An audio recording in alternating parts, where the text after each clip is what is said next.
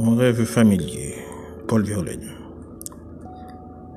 Je fais souvent ce rêve étrange et pénétrant d'une femme inconnue et que j'aime et qui m'aime et qui n'est chaque fois ni tout à fait la même, ni tout à fait une autre et même elle me comprend. Car elle me comprend et mon cœur est transparent. Pour elle seule, il a cesse d'être un problème.